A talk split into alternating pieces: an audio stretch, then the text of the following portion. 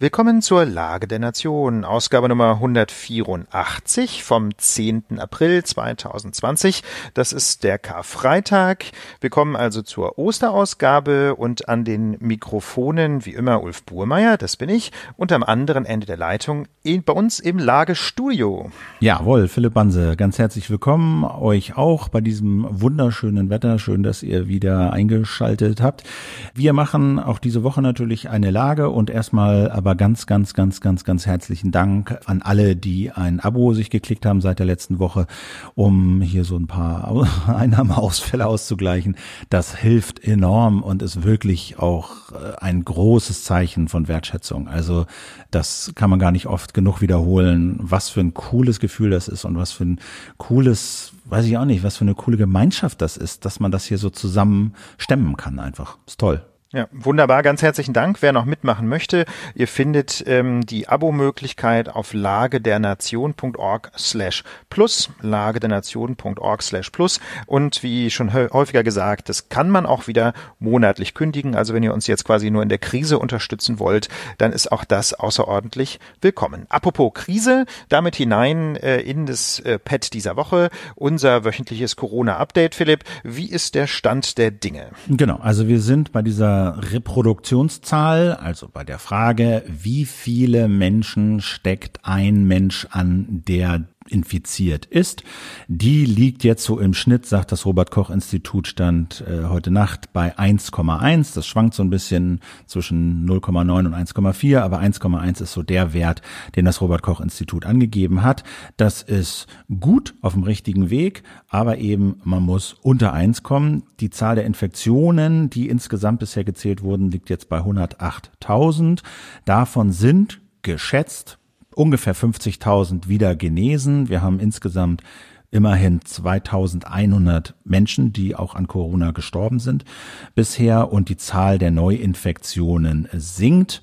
Ja, nicht und, Philipp, ich denke, aber ist doch die ganz große Botschaft, ne? Denn die Zahlen sind hoch, aber sie entwickeln sich in die richtige Richtung und ähm, das ist ja im Grunde die Botschaft, die wir auch in der vergangenen Woche schon angesprochen haben, weil eben diese Reproduktionszahl vergleichsweise stark gesunken ist in den letzten Wochen, zeichnet sich doch ab, dass die Anti-Corona-Maßnahmen erste Wirkung zeigen.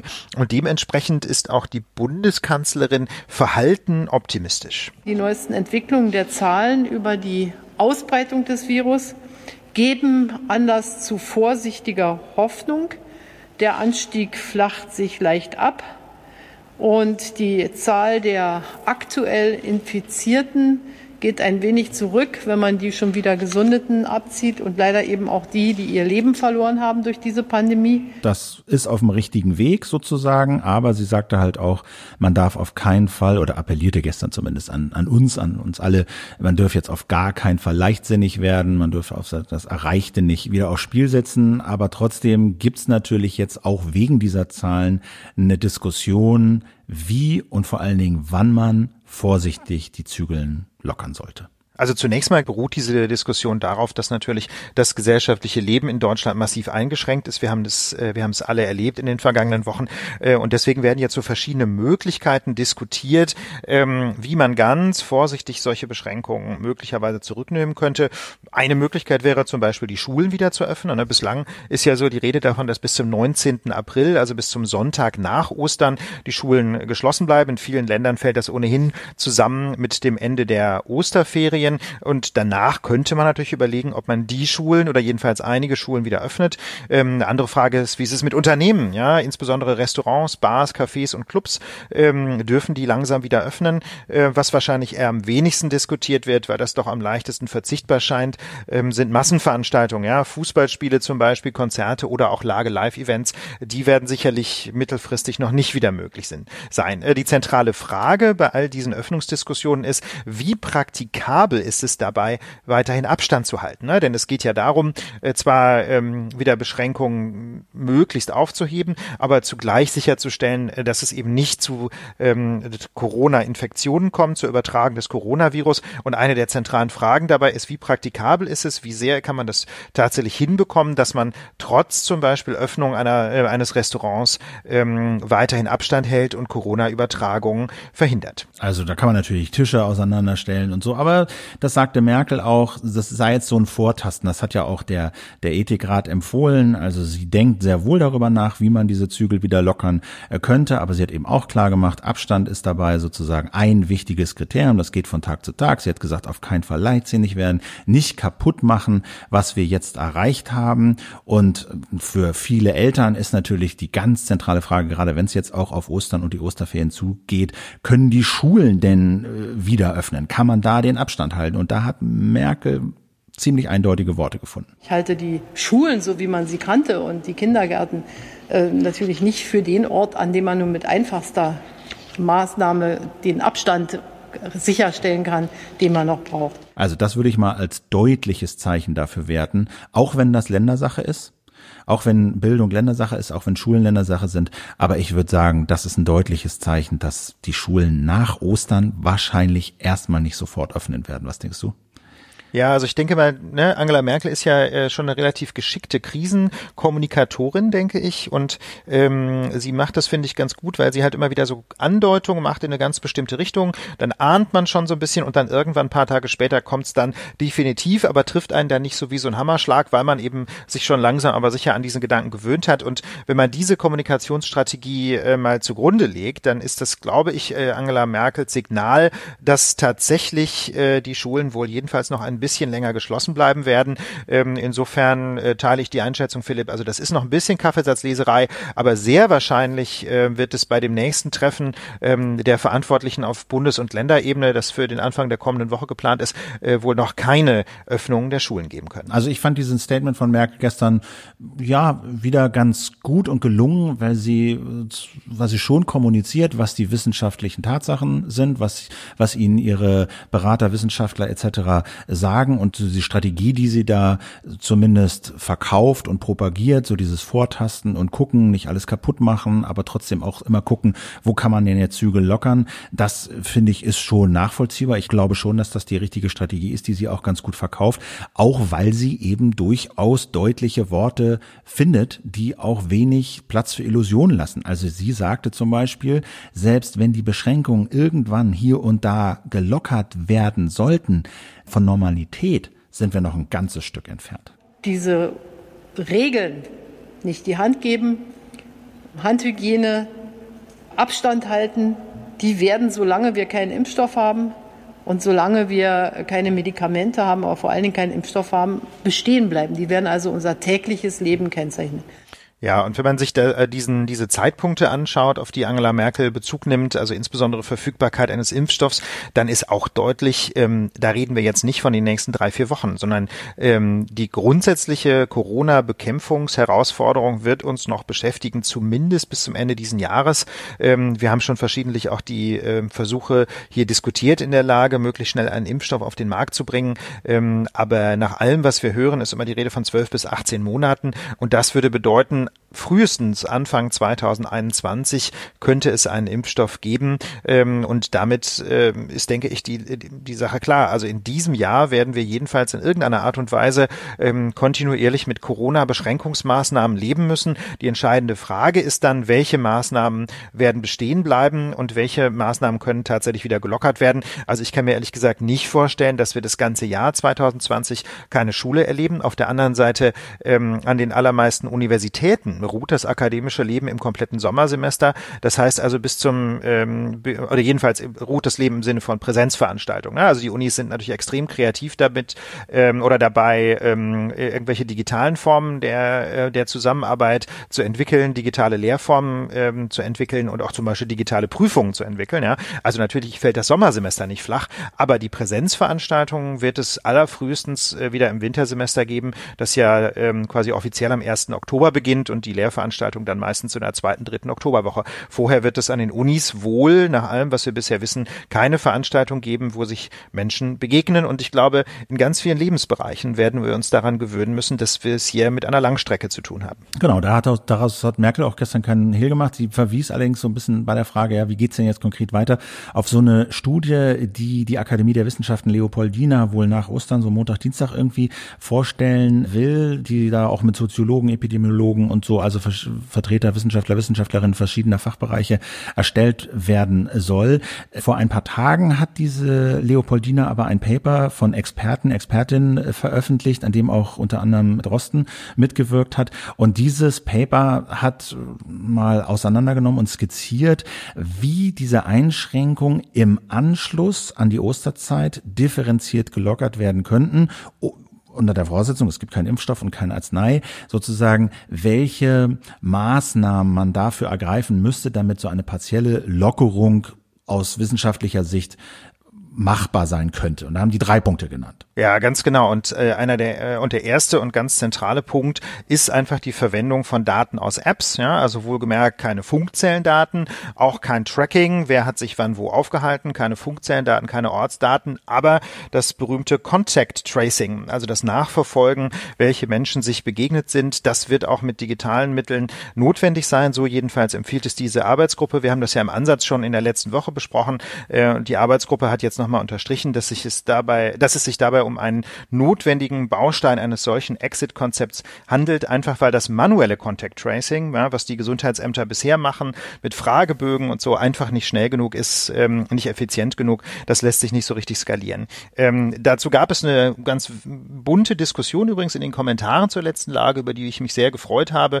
Viele Leute, die sagten, ja, endlich sagt mal einer Klartext, was es auf sich hat mit den Apps, weil ja in der Öffentlichkeit da schon eine gewisse Verunsicherung herrscht. Ne? Also je nach Umfragen würden 50 bis 70 Prozent der Menschen zwar so eine Contact Tracing App äh, installieren, wenn sie datenschutzrechtlich okay ist, aber das spricht eben dafür, dass so 30 bis 50 Prozent tatsächlich auch da Bedenken haben. Ähm, natürlich äh, ist das auch ganz richtig, diese Bedenken zunächst mal zu haben und genau hinzuschauen, ob solche Apps tatsächlich datenschutzrechtlich unbedenklich sind. Ich denke aber im Ergebnis, wenn man die zum Beispiel nach diesem PEP-PT-Standard ähm, äh, entwickelt und betreibt, diese Apps, ne, den das Robert Koch Institut gemeinsam zum Beispiel mit dem Fraunhofer Institut entwickelt hat und mit vielen anderen europäischen WissenschaftlerInnen. Ne? Wenn man das nach diesem Standard macht, dann sind diese Apps tatsächlich datenschutzrechtlich unbedenklich. Ähm, und dann denke ich, sollte man die Bedenken, die man, wie gesagt, im Ansatz ja erstmal haben kann, auch ähm, wirklich hintanstellen. Das ist mir schon sehr, sehr wichtig. Deswegen hatte ich in der vergangenen Folge äh, von Datenschutz-Ayatollahs gesprochen äh, und meinte damit die Menschen,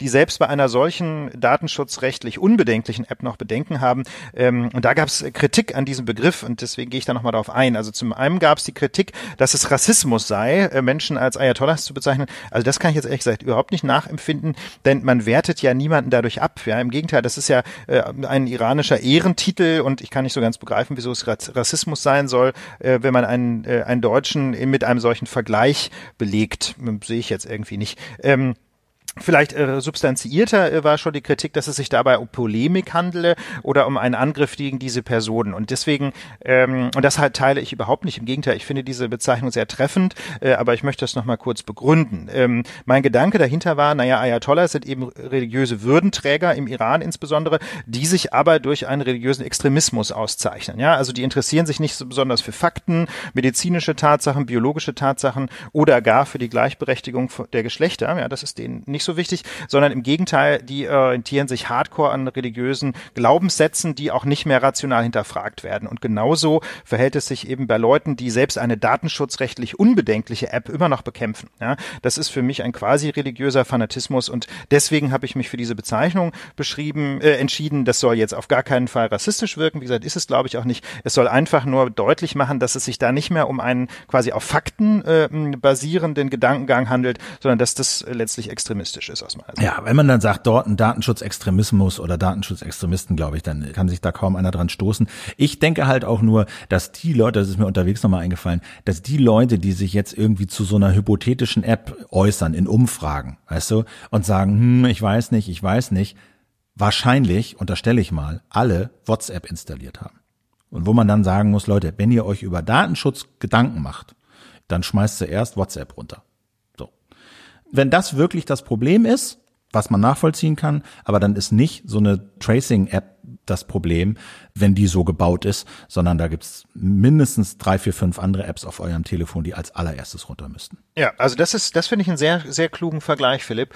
Ähm, denn äh, die Datenschutzimplikationen von WhatsApp, von Telegram oder von Instagram oder der Facebook-App oder was man sonst so drauf haben kann oder der Twitter-App, diese ganzen Apps sind alle wesentlich datenschutzsensibler ähm, als eine solche Contact Tracing-App und insofern ähm, denke ich, Extremismus trifft es gut. Ayatollahs hin oder her, jedenfalls ja. Datenschutz, Extremismus und ähm, ich würde da zum Beispiel auch sagen, dass man sehr gut sich überlegen muss, ob man an solchen Apps wirklich Kritik übt. Ne? Also beispielsweise hat Stefan Brink, der Datenschutzbeauftragte von Baden-Württemberg, den wir ja sehr schätzen, den wir ja auch schon verschiedentlich zitiert haben in der Lage und der ein, ich finde, wie ich finde, ein sehr, sehr kluger Jurist ist, der hat jetzt über Netzpolitik ähm, einen äh, etwas, wie ich fand, verschwurbelten Artikel veröffentlicht, ähm, wo er Kritik übt an, ähm, an den Apps aus der Perspektive der Effizienz. Also er glaubt nicht so richtig dran, dass so Contact Tracing Apps funktionieren können.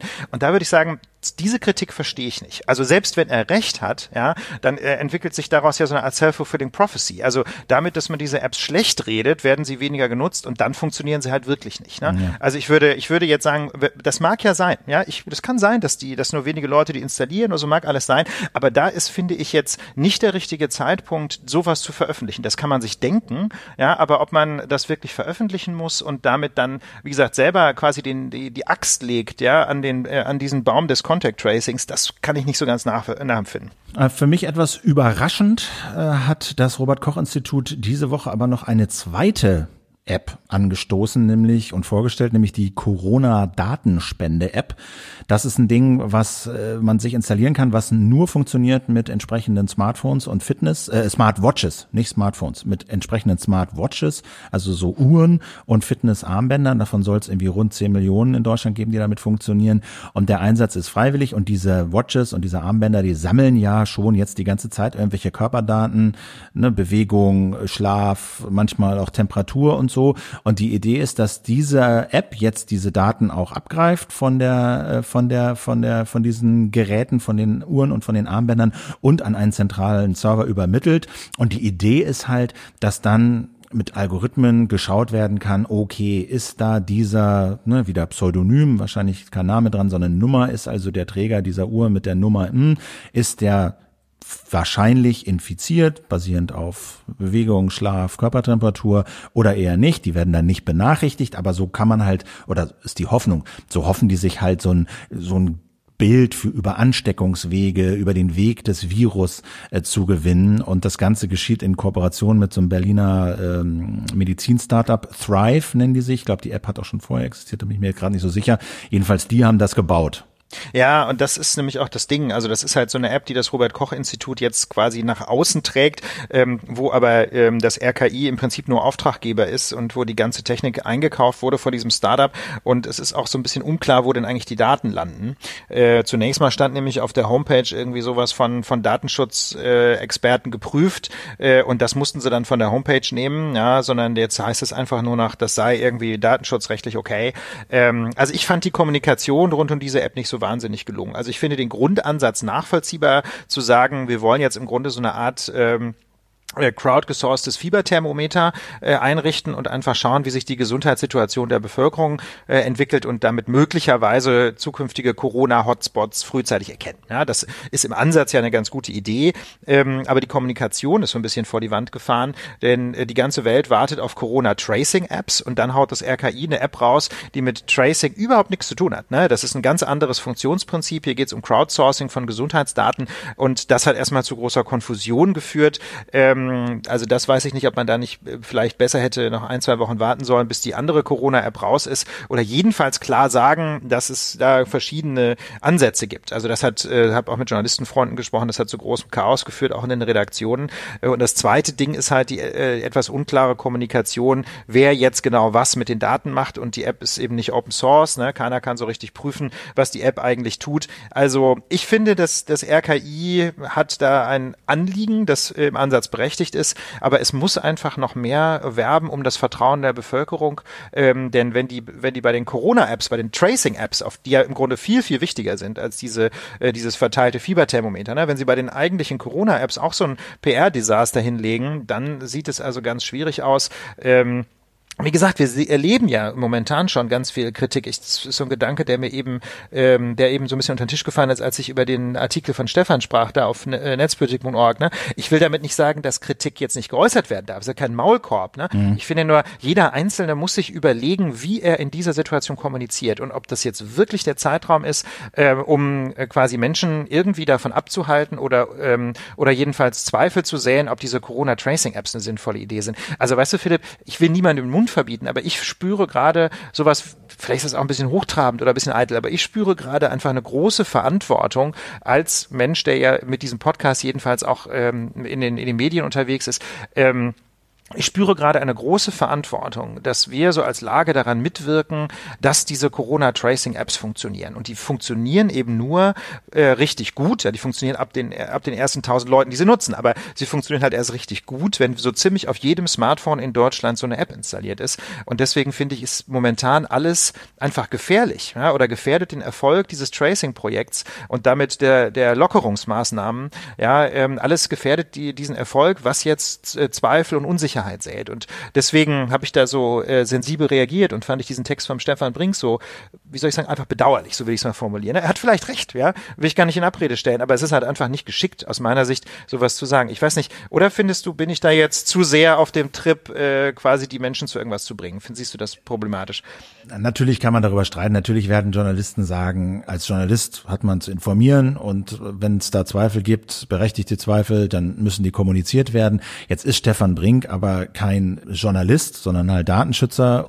Ich würde schon sagen, wie soll ich das sagen? Und das haben wir ja hier auch versucht. Wir haben ja die Kritik und die Bedenken an diesem Ding hier nicht verschwiegen, sondern wir haben es mhm. hier mhm. geschildert und ja. sind aber zu dem Schluss gekommen, dass das unter den Umständen entsprechend eine gute Architektur ist und dass es hier eine sehr sinnvollen Mehrwert wahrscheinlich gibt. Ja, mhm. und dass daran gemessen man das empfehlen kann, das zu installieren, vor allen Dingen eben auch mit dem Hinweis darauf, dass wenn man Bedenken hat, es ganz andere Apps gibt, die sofort vom Telefon runter müssen. Und wenn man sich sagt, ich mache WhatsApp, ich mache Facebook, ich mache Twitter, dann würde ich sagen, spricht nichts dagegen, sich mhm. diese Tracing-App zu installieren.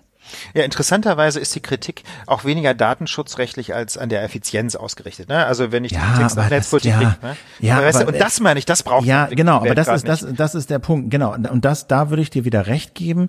Das ist eine Kritik, wo man sich überlegen muss, was ist mein Interesse? Wenn mein Interesse ist, dass das im Prinzip eine gute Sache ist und dass wir das Ding in den Griff kriegen müssen und dass diese Tracing-App dafür einer der wichtigsten Kandidaten ist, mhm. wenn das das Interesse ist, und dann zu sagen, ja, aber vielleicht klappt's ja nicht, weil sich nicht genug installieren und weil alle Angst haben, da muss ich sagen, genau, dann beißt sich so ein bisschen die Katze in den Schwanz, das, dann verfolgt er da da wird er seinem Interesse zumindest nicht gerecht. Aber gut, schaut, ja. euch mal an. Ne? Wir wollten auf den Text hinweisen, gerade auch ähm, unter der unter der Überschrift ähm, äh, offener Diskurs. Ne? Äh, schaut euch den Text mal an. Vielleicht findet ihr es ja auch spannend. Und wir freuen uns wie immer auf die Diskussion in unseren Kommentaren. Absolut. Aber zurück, also das war jetzt ja sozusagen Punkt eins dieses Papers der Expertengruppe der Leopoldina, also Verwendung von Daten-Apps. Punkt zwei war eben unter der Maßgabe, was müssen wir tun, damit wir vielleicht nach Ostern irgendwann das alles ein bisschen lockern können. Da war Punkt zwei, Ausbau der Testkapazitäten. Und da finde ich ganz interessant, dass man sagen muss, der läuft und das Robert Koch Institut listet eben seit neuestem auch auf, A, wie viel Kapazitäten gibt es denn aktuell in Deutschland? Und B, wie viel wird denn wirklich getestet? Das war ja aufgrund dieser dezentralen Laborstrukturen in Deutschland immer lange ein bisschen unklar und man konnte immer nur so raten und, und schätzen und so. Und jetzt gibt's da eben eine Auflistung und die sagt für die KW 14, also Kalenderwoche 14, das war jetzt die also nicht diese aktuelle Woche, sondern die Vorwoche. Und da sagt das RKI, gab es äh, 116.000 Testmöglichkeiten pro Tag. Das sind also wow. 800.000 mögliche Tests pro Woche. Ja, also das ist schon, ja. das ist schon wirklich richtig viel. Tatsächlich getestet, durchgeführt, wurden aber in derselben Woche nur 392. Also 800.000 soll, soll die Kapazität sein, 392, also knapp 400.000 wurden wirklich durchgeführt. Also irgendwie sowas. 50 Prozent der Kapazität wurden genutzt. Da kann man sich natürlich fragen, warum? Ja, also Christian Drosten deutet ja immer wieder an, ähm, dass es eben nicht nur um die Kapazitäten der Labore im engeren Sinne geht, also wie viele Geräte haben die, wie viele Menschen haben die, sondern dass man ja für diese Tests eben auch bestimmte Chemikalien braucht, äh, die sogenannten Reagenzien, und dass die eben international gehandelt werden und langsam aber sicher knapp werden. Ne? Also es könnte sein, dass das eigentliche Problem inzwischen eher die Zutaten sind, die man zum Test braucht, äh, denn die Laborkapazitäten. Genau, da hat das RKI nichts zugeschrieben, aber das war auch das, was ich von Drosten und anderen gehört habe habe.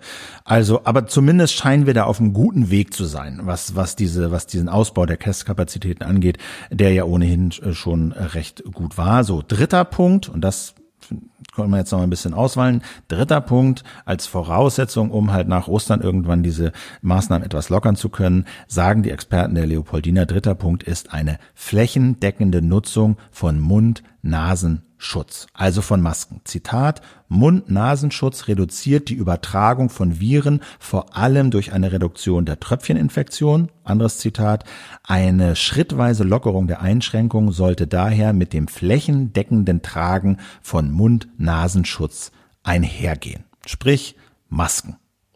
Ja. Maske auf, ne? Das ist der Slogan. Ähm, ja, und ähm, da muss man vielleicht zunächst noch ganz kurz dran erinnern, was bringen diese Masken? Ähm, das hängt natürlich zunächst mal davon ab, welche Masken man hat. Es gibt diese hochprofessionellen FFP2, FFP3 Masken, die sind aber äh, extrem knapp, sollten deswegen medizinischem Personal vorbehalten bleiben. Die erlauben es tatsächlich auch eine Infektion desjenigen Menschen zu verhindern, der die Maske trägt. Ja, das heißt, diese Masken trägt man auch zum Selbstschutz, während, sagen wir, die selbstgebauten Masken Masken oder die einfachen Masken, diese, die man sonst so kennt, auch aus Krankenhausfilmen zum Beispiel, ähm, die schützen vor allem andere Menschen davor, dass der Mensch, der die Maske trägt, falls er infiziert ist, ähm, eben Tröpfchen mit Viren in die Welt hinauspustet. Ja, das muss man sich immer klar machen. Die Masken, die wir jetzt alle so nähen, ja, und wo man wunderbare Bilder sieht, wo, wir übrigens auch sehr, sehr schöne Bilder zugeschickt bekommen haben, herzlichen Dank. Diese Masken sind im Grunde ein Akt gelebter Solidarität. Ja, die verhindern, dass ich selber, falls ich denn infiziert bin, meine Umwelt mit meinen Virentröpfchen beglücke. Und deswegen denke ich, ist es eigentlich ein sollte es selbstverständlich sein, wenn man das irgendwie kann, eine solche Maske zu tragen, sobald man sich in Gruppen von Menschen begibt. Also da muss man auch sagen, natürlich, es gibt die selbstgenähten, äh, ne, und da gibt es natürlich immer Klagen, dass äh, insgesamt zu wenig Masken da sind. Ich finde, das ist durchaus äh, kritikwürdig, dass man sagen kann, da hätte die EU oder Deutschland schon länger ein Vorratslager vielleicht anrichten können, auch weil es ja schon vor Jahren äh, eine Vorhersagen gab, dass mal sowas kommen könnte und dass man eine Lager anrichten sollte. Ich finde, das ist eine Lehre aus diesem Ding, dass man sagt, die Dinger werden nicht schlecht, da müssen wir einfach eine richtig, richtig, richtig große Menge auf Lager haben. Jetzt hat Merkel gestern gesagt, dass sie halt so einen Einkaufsstab beim Gesundheitsministerium eingerichtet hat, der jetzt irgendwie dafür sorgt, dass man halt mehr Masken bekommt. Ich frage mich, da kam eine Frage, ja, wie geht denn das? Und dann sagte sie so, ja, also da braucht man halt das richtige Know-how. Und ich dachte dann nur so, wahrscheinlich zahlen die einfach mehr. Wahrscheinlich wedeln die da mit dem, laufen die da rum und sagen, was willst du haben? Ich mach's mal zwei und dann kriegt Deutschland halt irgendwie auch Masken. Also da scheint jetzt in China zweimal 40 Millionen oder sowas haben die jetzt wohl geliefert. Also da kommt jetzt wohl durchaus Nachschub. Aber die Frage ist ja jetzt auch Maskenpflicht. Ulf. Also wenn dann das die vorher die Maßgabe ist, eine von drei wichtigen Sachen, die man machen muss, um die Einschränkungen zu lockern, sollten wir in Deutschland eine Maskenpflicht einführen. Ja, und das finde ich eine ganz interessante Frage. Ähm, zunächst mal kann man die ja politisch beleuchten. Ne? Man kann sich also die Frage stellen, wollen wir Menschen tatsächlich zu etwas zwingen, politisch, ähm, obwohl sie das vielleicht auch freiwillig tun? Und da würde ich sagen, also mein Politikverständnis wäre, dass man es zunächst mal mit Appellen ernsthaft versucht. Wir haben bei den Corona-Kontaktmaßnahmen gesehen, es hat ein Momentchen gedauert, ähm, bis die Menschen sich daran gewöhnt haben. Inzwischen aber halten sie sich dran, ähm, auch wenn es natürlich da inzwischen Gebote und Verbote gibt. Aber ich würde würde bei den Masken zum Beispiel immer sagen, warten wir jedenfalls mal ein paar Tage, bis tatsächlich jeder irgendwie eine selbstgenähte Maske äh, jedenfalls haben sollte, wenn er das denn tatsächlich möchte, ob das funktioniert. Ja, also politisch würde ich immer sagen, ja, äh, natürlich Appelle an die Menschen richten, aber bevor man wirklich äh, Zwang ausübt, erstmal abwarten. Das wäre jedenfalls mein Demokratieverständnis, ob es nicht auch so geht. Aber ähm, zweiter Schritt, äh, wie sieht's rechtlich aus? Naja, also natürlich wäre die Pflicht, eine solche Maske zu tragen, ähm, ein Grundrechtseingriff, allerdings wohl nur ein Eingriff in die allgemeine Handlungsfreiheit.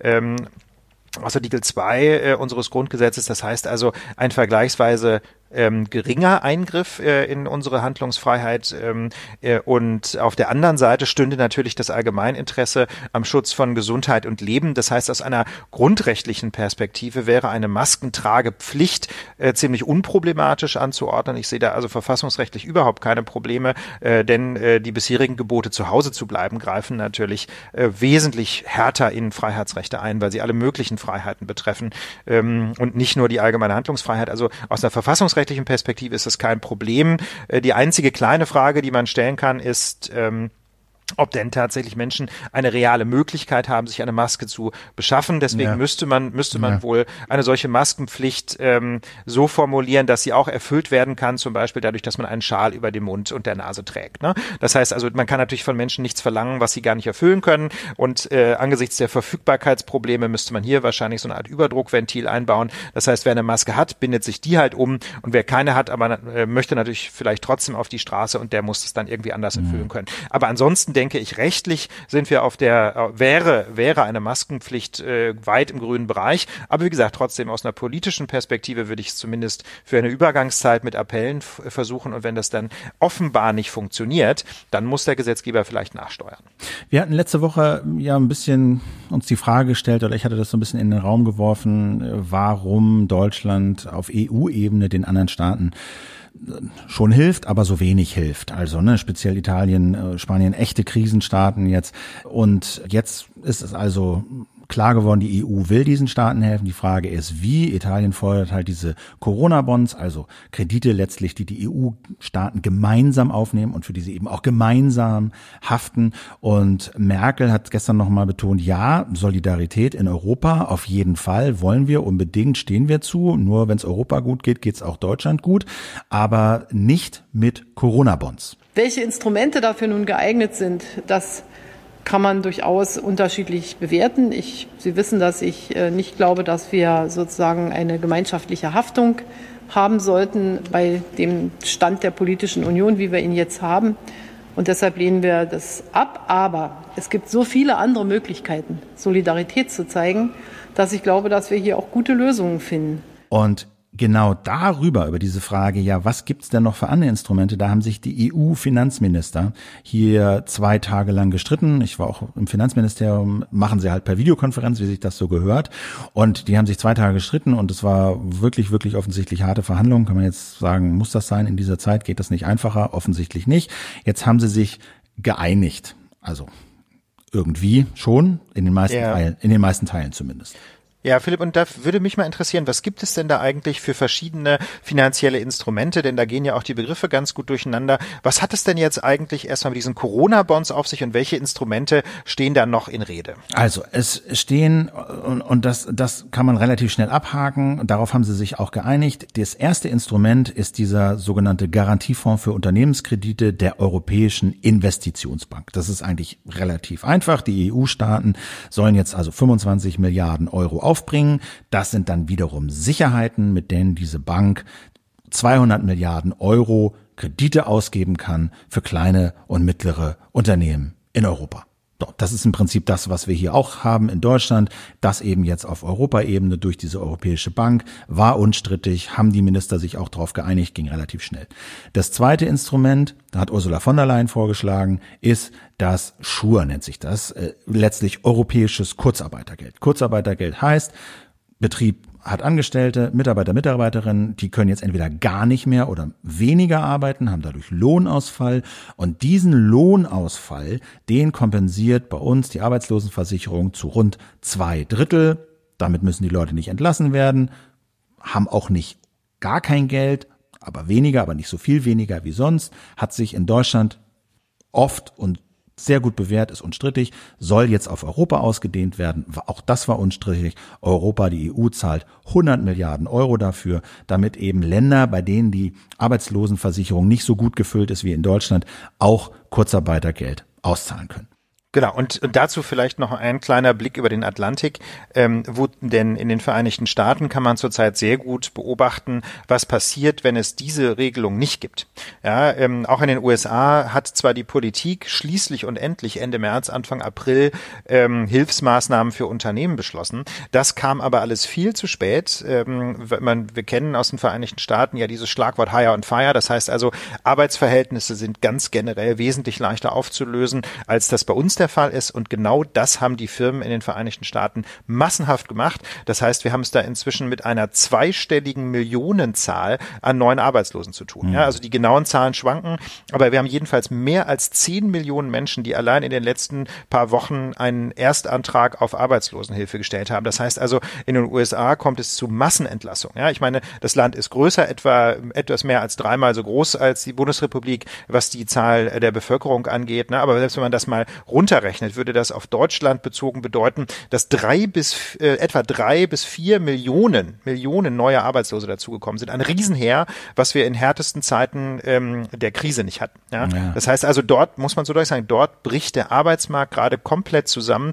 Wir haben es mit Massenarbeitslosigkeit zu tun und von ähm, solchen Effekten sind wir in Deutschland meilenweit entfernt. Wir haben es gibt quasi keine Entlassung wegen Corona bisher, einfach weil wir diese großzügigen Möglichkeiten haben, dass de facto öffentliche Hilfen den Unternehmen weitestgehend äh, das Geld ersetzen, das sie für ihre ArbeitnehmerInnen ausgeben müssen. Und da kann man mal sehen, wie schlau solche Maßnahmen sind. Ne? Denn in Deutschland könnten wir unsere Wirtschaft relativ leicht wieder hochfahren, ja? weil einfach die Verträge da sind. Das heißt, die Unternehmen müssen nicht neue Menschen finden, die für sie arbeiten können, während es in den USA ähm, zu einem Massensterben kommt ne? von Betrieben und, äh, und äh, die müssten dann erstmal wieder Leute einstellen und so. Das heißt also, dort wird so viel an Infrastruktur Infrastruktur abgewickelt, weil es eben kein Kurzarbeitergeld gibt. Und insofern können wir wirklich sehr, sehr glücklich sein, dass wir da äh, in Deutschland so gut aufgestellt sind. Und ich glaube, es ist auch eine sehr gute Idee, äh, dass dieses Prinzip jetzt eben offenbar europaweit skaliert werden soll. Das waren also die ersten zwei, die relativ unstrittig waren an Maßnahmen, auf die sich die Finanzminister jetzt äh, doch in dieser Nacht noch geeinigt haben.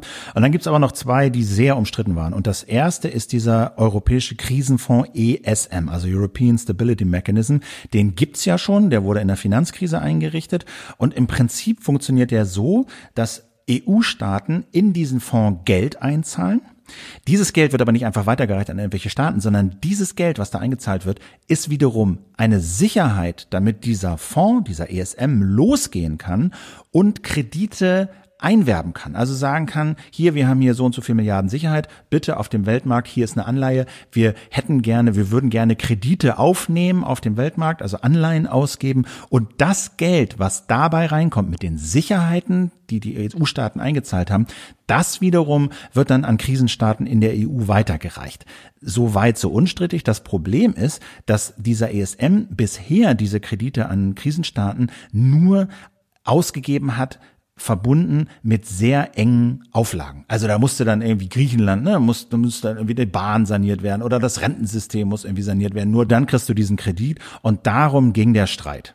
Genau, und da muss man, da muss man, denke ich, noch kurz das so ein bisschen in den Kontext stellen. Diese Auflagen beruhten im Grunde immer auf der Annahme, dass diese Staaten, die da betroffen waren, schlecht mit dem Geld umgegangen seien. Ja, also die, die Unterstellung war immer, dass die quasi Geld verbrennen mit ihrem Rentensystem oder mit irgendwelchen anderen öffentlichen Leistungen und deswegen zunächst mal Leistungen gestrichen werden müssten, bevor tatsächlich quasi von außen Geld reinfließen darf. Ob das tatsächlich so war, ist extrem umstritten. Es gibt also durchaus auch Ökonomen, die das genau andersrum sehen und ähm, davon ausgehen, dass, äh, die, dass die Erfüllung dieser Auflagen, ja, also die Abwicklung bestimmter öffentlicher Leistungen erstmal dazu geführt hat, dass es ähm, in den Gesellschaften und in den Wirtschaftssystemen dieser Staaten deutlich bergab ging. Ja? Also die, die, die Frage, ob diese Auflagen sinnvoll waren, quasi um staatlichen Schlendrian zu beheben, oder ob sie eine Katastrophe waren, weil sie im Grunde die Axt gelegt haben an, äh, an wesentliche Sozialleistungen, das ist total umstritten. Ähm, vor allem aber muss man sagen, jetzt in der Corona-Krise ähm, stimmt ziemlich eindeutig die Analyse nicht, ja, dass die Krise beruhe auf ähm, irgendwelchen Verschwend äh, auf irgendeiner Geldverschwendung in den entsprechenden Staaten, sondern jetzt ist ja ziemlich deutlich, dass diese Krise auf einem externen Faktor beruht, eben der Corona-Epidemie. Und deswegen kann man in der gegenwärtigen Situation ganz besonders kritisch die Frage stellen, ob solche Auflagen irgendeinen ökonomischen Sinn machen. Mark Rutte hier, die Niederländer haben argumentiert, ja, natürlich ist das jetzt äh, Corona-Krise und deswegen geht's Italien schlecht, aber wir wollen verhindern, dass Italien mit dem Geld, was sie aus dem ESM vielleicht abrufen und kriegen, irgendwelche alten Haushaltslöcher stopft, weißt du? Und darum mhm. ging dieser Streit, wie eng müssen die Bedingungen sein? Und da haben sie sich jetzt so drauf geeinigt, dass es keine wirtschaftspolitischen Reformansprüche gebunden sein sollen an diese Kredite und dass diese Corona-Gelder aus dem ESM verwendet werden sollen für die Bekämpfung der direkten Folgen der Corona-Krise. Das ist natürlich eine recht weiche Formulierung, weil jeder Wirtschaftszweig in Italien von dieser Corona-Krise äh, betroffen ist. Also de facto bedeutet das, die Krisenländer können aus diesem ESM Kredite abrufen und haben relativ freie Hand, was sie damit machen, was ich gut finde. Also sowas wie Reform, wirtschaftspolitische Reform oder so, die sind da nicht dran geknüpft. Ja, das ist eben genau der Unterschied ähm, zu der letzten Krise, insbesondere in Griechenland und Italien.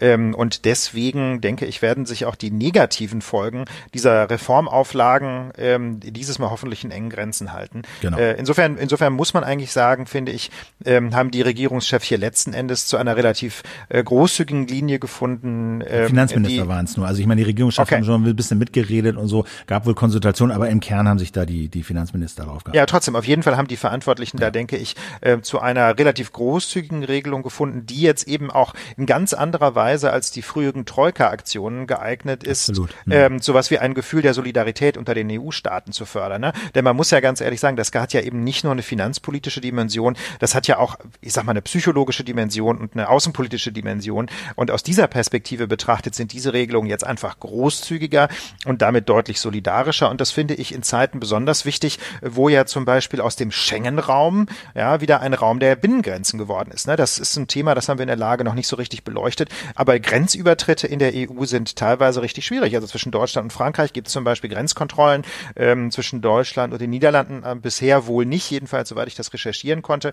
Ähm, aber Deutschland, Polen genau dasselbe. Ne? Und da muss man ganz deutlich sagen, es gibt keinerlei Anhaltspunkte dafür, äh, dass das irgendeinen Sinn, äh, Sinn macht aus der äh, Perspektive der Bekämpfung der Epidemie, weil in jedem europäischen Land längst jetzt ähm, genügend Infizierte leben, unterwegs sind, ähm, die andere Menschen infizieren können. Ja, das In allen Ländern gilt auch irgendeine Art von Freizügigkeitsbeschränkung. Ja, genau. Also du hast, es gibt im Grunde zwei Gründe. Ne? Das eine ist, das Virus ist eh schon im Lande. Ja, der Grenzübertritt ist jetzt nicht irgendwie der Dammbruch zum einen und zum anderen das, was du sagst, Philipp. Selbst wenn man im Land ist mit Virus, ja, äh, oder aus im Ausland in ein Land reist mit Virus, ist die Wahrscheinlichkeit, dass man andere Leute ansteckt, extrem überschaubar, einfach aufgrund dieser Kontaktsperren. Insofern muss man sagen, diese Aufkündigung des Schengen Raums, jedenfalls für einen bestimmten Zeitraum, die äh, scheint mir doch sehr irrational zu sein. Das sind irgendwie so aus meiner Sicht so atavistische Reflexe, ja. Äh, wir machen jetzt mal irgendwie die, die Burg zu und ziehen, äh, ziehen irgendwie, ähm, ziehen die Brücke hoch und das finde ich ehrlich gesagt total bedenklich. Also, dass man das quasi in so einer unmittelbaren Panikreaktion Mitte März mal gemacht hat, d'accord, ja, aber inzwischen denke ich, sollte doch da die Rationalität wieder einkehren, so dass man wenigstens den Grenzverkehr wieder öffnet, denn ähm, das hat ja inzwischen wirklich gravierende Auswirkungen auf den Handel. Okay, aber noch das vierte Ding, auf das Sie sich geeinigt haben, also Kredite für Unternehmen, Kurzarbeitergeld, Kredite aus dem äh, Euro-Krisenfonds ESM.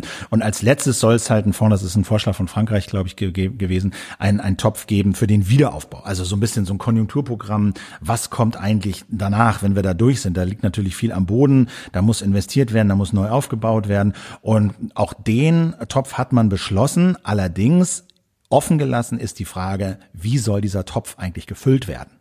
Und da kommen wieder diese Corona-Bonds ins Spiel, denn Italien, Spanien sagen, na ja, um diesen Topf zu füllen, sollten wir als EU, als EU-Staaten alle gemeinsam Kredite aufnehmen und das da reinpacken. Merkel, wir haben es gehört, auch Frankreich, glaube ich, sagt, n -n, machen wir nicht und haben so ein bisschen offen gelassen, ja, wie sollen wir es denn machen? Und da ist jetzt ja natürlich angeführt, dass der Haushalt jetzt neu verhandelt wird, der EU-Haushalt, in den ja alle EU-Staaten einzahlen und Geld reinpacken und dass man sagen kann, na gut, dann packen wir halt da ein bisschen mehr rein und dann wird daraus Geld in diesen Wiederaufbautopf gefüllt.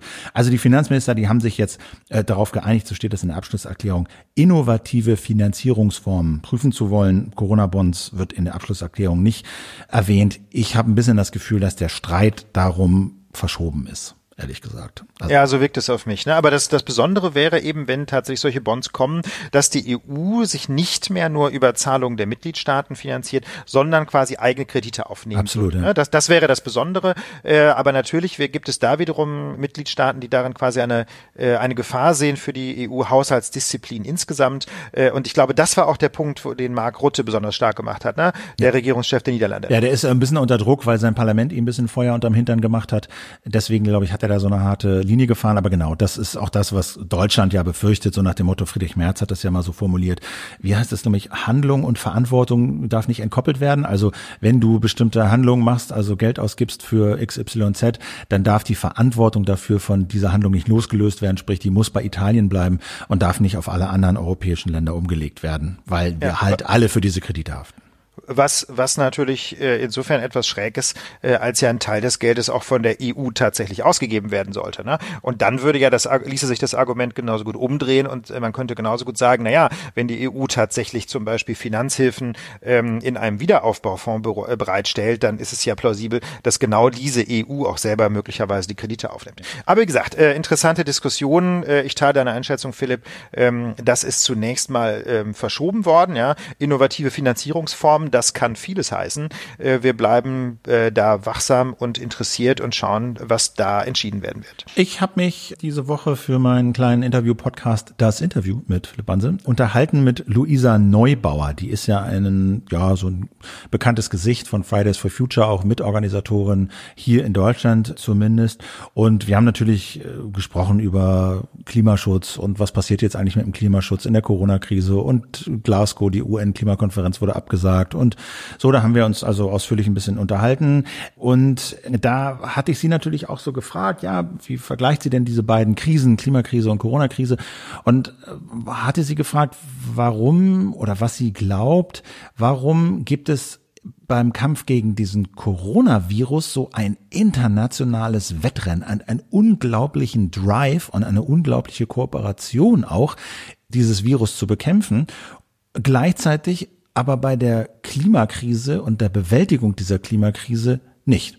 Und da hatte sie eine ganz interessante Idee. Das Dritte ist sicherlich auch, dass wir auf einmal einen ganz spannenden, fast Konkurrenzkampf erleben zwischen Staaten, wer besser, klüger, schneller, intelligenter, gerechter auf diese Krise reagiert. Und das heißt, dieses neue Wetteifern um, wer hört besser den Wissenschaftlern zu, wer schafft es besser, früher, vorausschauender, präventiver zu reagieren, all das gibt es bei der Klimakrise überhaupt nicht. Also ab und zu erlebt man das, Deutschland hatte ja auch mal so eine Vorreiterrolle und so, also ab und zu erlebt man das so rhetorisch meinetwegen und wohl möglichst symbolpolitisch, dass man dann mal sagt, super, toll, ihr habt ein Klimaziel, well done, und dann gibt es ein bisschen Schulterklopfen. Aber das ist nichts, wo Regierung unter sich irgendwie dann irgendwelche Candy für bekommen. Und dann haben wir natürlich noch darüber geredet, ich meine, Fridays for Future ist eine Bewegung auf der Straße, für die Straße, auf der Straße geboren und lebt eigentlich von Demos. Und dann haben wir so ein bisschen darüber gesprochen, wie das denn jetzt so geht. Fridays for Future ohne Demos war irgendwie ganz interessant, machen halt viel digital und so, äh, halten da irgendwie ihren Drive am Leben. Aber mhm. dann mhm. sagte ich sowas wie, ja, ja, Demos, das geht ja jetzt gerade nicht. Also gut, dass es nicht so angesagt ist, okay. Und dann wollte ich sowas sagen wie, ja, und Demos sind ja in Deutschland auch gerade verboten. Und dann bin ich so ein bisschen zusammengezuckt und dachte, really? Also ich meine, das ist ja so ein Satz, den, also, da kann man ja kaum aussprechen eigentlich. Ja, kann man eigentlich kaum aussprechen, weil das so nach Diktatur klingt, ne? oder jedenfalls nach Totalitarismus, wenn man eben nicht mehr demonstrieren gehen darf. Ähm, und in der Tat, es ist schon äh, eine interessante Situation, denn erstmals seit den 1950er Jahren finden in diesem Jahr zu Ostern auch keine Ostermärsche statt. Ne? Das war ja sonst immer so das jährliche Event der Friedensbewegung, ne? dass man halt äh, bundesweit versucht hat, solche Märsche auf die Beine zu stellen. Da haben sich auch Tausende, manchmal Zehntausende von Menschen beteiligt. Ähm, das geht in diesem Jahr so ohne weiteres nicht mehr, Philipp. Und wir haben uns deswegen mal angeschaut, ob das denn tatsächlich verboten ist. Ja, zumal, muss man auch sagen, ne, selbst gegen die Notstandsgesetze in den 70ern konntest du demonstrieren. Ja, klar. Ja, aber heute, wie gesagt, heute kann man ja auch nicht aus politischen Gründen nicht demonstrieren, sondern eben aus Gründen der Gesundheitsvorsorge. Aber trotzdem ist das natürlich ein harter Schlag in einer Demokratie.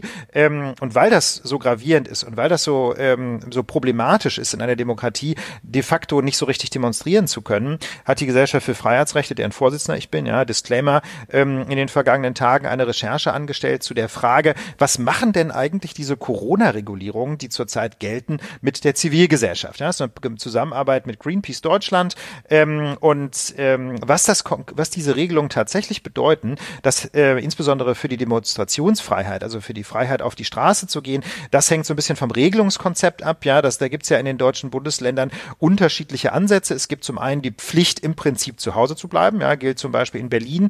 Ähm, es gibt aber auch ähm, gezielte Verbote bestimmter Verhaltensweisen. Ja, das ist eigentlich die liberalere Variante. So ist zum Beispiel in Nordrhein-Westfalen geregelt. Du kannst im Prinzip schon schon das Haus verlassen, du darfst nur bestimmte öffentliche Orte nicht mehr betreten. Klingt jetzt erstmal so ein bisschen haarspeiderisch, aber der Ansatz ist schon ein anderer. Ne? Eigentlich zu Hause bleiben zu müssen, ist, äh, ist deutlich weniger liberal, als im Prinzip schon raus zu können, aber bestimmte Dinge in der Öffentlichkeit nicht mehr tun zu dürfen. Aber der Effekt ist doch ähnlich. Jedenfalls aus der Perspektive der Demos ist der Effekt zunächst mal ähnlich. Ähm, da haben wir es allerdings trotzdem mit unterschiedlichen Ergebnissen zu tun in den Bundesländern. Also in Bayern und Thüringen gilt de facto ein Totalverbot. Da gibt es eigentlich keine Spielräume mehr.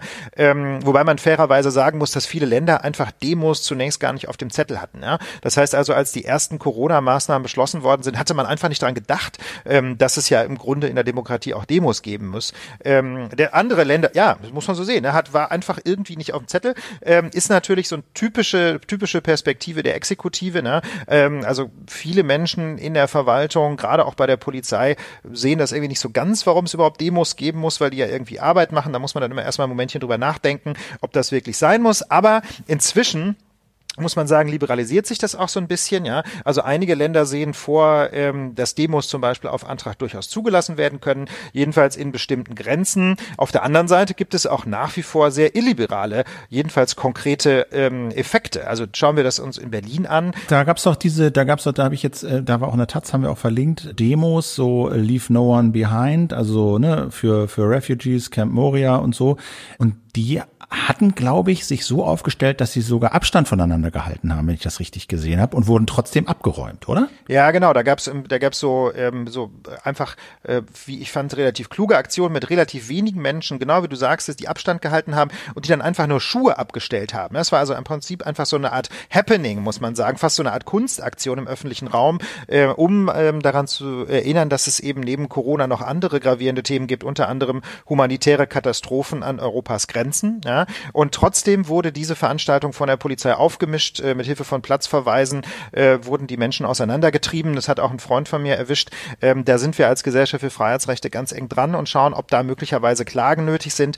Ähm, das zeigt einfach, äh, dass das ein wie soll ich sagen, so ein zivilgesellschaftliches Schlachtfeld gerade ist. Ne? Es gibt einige Länder, die haben sehr illiberale Regelungen. Es gibt einige Länder, die haben Regelungen, wo immerhin Ausnahmen möglich sind. Aber wie viel, die, äh, wie viel Freiheit, wie viel Demo die dann wirklich erlauben, das hängt eben auch sehr von den Menschen ab, die dieses Recht in der Praxis umsetzen. Und jedenfalls äh, teilweise kann man schon den Eindruck gewinnen, dass missliebige Demos, ja, wie in diesem Fall der Berliner Refugee-Demos, ähm, dann von der Polizei eben besonders hart angefasst werden. Das ist eben das Problem, wenn es halt ne, so Interpretationen Interpretationsspielraum gibt. Ne? Ganz Wenn genau. es so unklare Regeln gibt und so, die dann massiv eingreifen in Grundrechte, aber eben nicht spezifisch genau formuliert sind, sondern Ganz das genau. immer so ein bisschen interpretiert werden kann. Und äh, der Interpretationsspielraum ist dann aber im Zweifel massiv grundrechtsverletzend unter Umständen. Ne? Das ist das große Risiko. Deswegen sind vage Regelungen aus der Perspektive des Grundrechtsschutzes tendenziell problematisch, weil sie eben dann zu viel Spielraum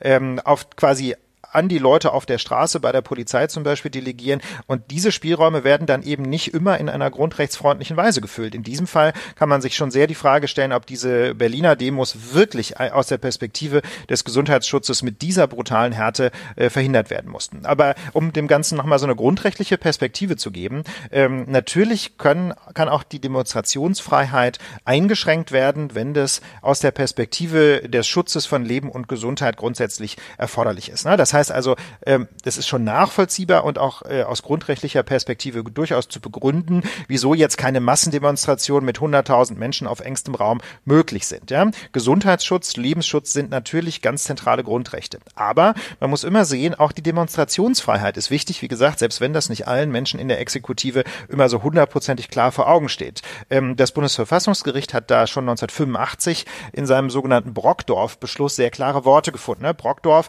da ging es um eine Demo gegen den damaligen Bau des Atomkraftwerks Brockdorf. Ne? Also quasi so einer, eines der zentralen Aufregerthemen der 80er bis 2000er Jahre. Und in dieser Entscheidung stellt das Bundesverfassungsgericht fest, das Recht aller BürgerInnen, sich frei zu versammeln und aktiv am politischen Meinungs- und Bildungs äh, Willensbildungsprozess teilzunehmen, zählt zu den unentbehrlichen Funktionselementen eines demokratischen Gemeinwesens. Ja? Unentbehrliches Funktionselement, da kann man sich jetzt fragen, wieso? Na ganz einfach, weil Demonstrationen einfach so der unmittelbarste Ausdruck sind von demokratischer Meinungsäußerung im Kollektiv. Ne? Man kann natürlich alleine irgendwas ins Internet schreiben äh, oder bloggen oder so äh, oder einen Leserbrief schreiben, aber ähm, da gibt gibt's dann ja doch typischerweise das Problem, dass man nicht gesehen wird, damit nicht gefunden wird. Wenn man einen Leserbrief schreibt, muss man erstmal veröffentlicht werden und Demonstrationen sind einfach was sehr, sehr Unmittelbares. Ne? Sobald sich ein paar Leute zu einer, äh, zu einem gemeinsamen Thema zusammenfinden, können die auf die Straße gehen und demonstrieren und damit ihr Anliegen ähm, einfach zu Gehör bringen. Und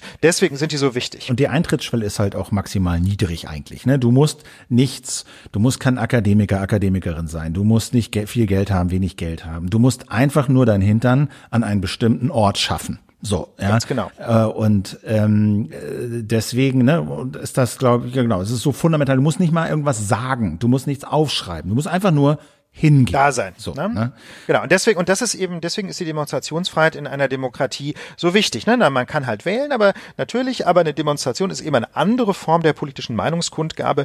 Und natürlich dient, äh, die, äh, dient dieses kollektive Erleben dann natürlich auch dazu, die Menschen wiederum in ihrer Auffassung zu stärken. Ne? Natürlich motiviert es die Menschen auch weiterhin für dieses Ziel einzutreten, wenn sie sehen, dass sie nicht alleine sind. So, und diese Demonstrationsfreiheit kann, wie gesagt, eingeschränkt werden. Aber ganz wichtig ist, ähm, dass bei der der Einschränkung von Grundrechten deren Wesensgehalt nicht angetastet werden darf. Das heißt also, so quasi so, es, es muss immer einen inneren Kern dieser Grundrechtsbetätigung geben, der irgendwie erhalten bleibt. Sie darf eingeschränkt werden, aber sie darf halt nicht totgetrampelt werden, sozusagen. Das ist im Prinzip ja. der Gedanke. Ne? Ähm, man nennt das so schön praktische Konkordanz. Das heißt also, Gesetzgeber und Exekutive sind in der Verantwortung zwischen verschiedenen Grundrechten eine sinnvolle Abwägung hinzubekommen. Aber eine solche Abwägung darf eben nicht bedeuten 100 Prozent Gesundheits- und Lebensschutz, null Prozent Demonstrationsfreiheit. Okay. Ja, sondern du musst irgendwo auf der Skala was finden, wo auch für die Demonstrationsfreiheit wenigstens noch ein paar Prozent Verwirklichungschance übrig bleiben. Und genau das passiert jetzt auch in den ersten Ländern. Denn die steuern ja so, nach, ne? Also die steuern so langsam nach, teilweise schon auf der Ebene der der Corona-Rechts, äh, Rechtsgrundlagen, teilweise wenigstens auf der Grund äh, auf der Ebene der Verwaltungspraxis. Beispielsweise gab es vor ein paar Tagen so eine Anti-Atomtransport-Mahnwache irgendwo im Münsterland. Die war erst verboten, dann haben sie einen Eilantrag zum Verwaltungsgericht gestellt, aber noch bevor der überhaupt entschieden wurde, hat dann die, Verwal die Versammlungsbehörde ähm, diese Veranstaltung doch erlaubt mit Abstand halten und Mundschutz. Und ich finde, das ist ein schönes Beispiel für verhältnismäßig. Genau, also denn das muss man ja auch sagen, ne? Also das haben wir ja hier auch öfter gesagt. Also bevor du Stichwort Gesichtsmaske oder so zu irgendwelchen Verboten oder Verpflichtungen kommst oder so, musst du andere Maßnahmen prüfen, die dich vielleicht mit weniger Verletzungen von Grundrechten dem Ziel etwas näher bringen. Und das ist ja bei Demonstrationen Demonstration durchaus vorstellbar und wurde ja auch schon gezeigt, ja. Also wenn die Demonstranten, Demonstrantinnen Abstand halten wenn sie beispielsweise Gesichtsmasken tragen. Das kannst du ja auch vorschreiben, glaube ich. Ne? Ihr müsst Abstand halten, ihr müsst Gesichtsmasken tragen, äh, weil meinetwegen, ihr dürft auch nicht mit 10.000 Leuten da anrücken, sondern ihr müsst irgendwie die Teilnehmerzahlen ein bisschen begrenzen. Das sind ja alles Maßnahmen, die die Demonstrationsfreiheit einschränken, unter den gegebenen Umständen aber doch noch irgendwie ermöglichen. Und ich glaube, bevor man das einfach abräumt und verbietet, muss man das zumindest mal probiert haben. Und wenn das nicht geht und das nicht klappt und die Leute sich dran halten, dann kann man zum nächsten Schritt kommen. Ja, das würde ich genauso sehen und deswegen ähm, der deutliche Appell, wir haben eben schon gesagt, äh, unklare Regelungen sind immer problematisch aus der Perspektive der Grundrechte. Ja. Deswegen der klare Appell an die Gesetzgeber in den äh, in Bund und Ländern, äh, hier klare Regelungen zu schaffen, unter welchen Voraussetzungen auch in Zeiten von Corona-Demonstrationen möglich sind. Äh, denn Totalverbote, wie zum Beispiel in Bayern und Thüringen, äh, sind aus der Perspektive der Grundrechte jedenfalls nicht verhältnismäßig. Ihr Lieben, das war's für diese Osterwoche. Wir wünschen euch alles, alles, alles Gute äh, für euch, eure Freunde, Freundinnen, Angehörige. Bleibt gesund, äh, genießt das Oder werdet Wetter. gesund. Oder Ja, werdet oder- gesund, genau. Genießt das Wetter verantwortungsvoll. Haltet Abstand. Selbstverständlich. Ja. Und dann hören wir uns, wenn ihr wollt, nächste Woche wieder. So soll es sein. Frohe Ostern allerseits und bis bald. Tschüss. Tschüss.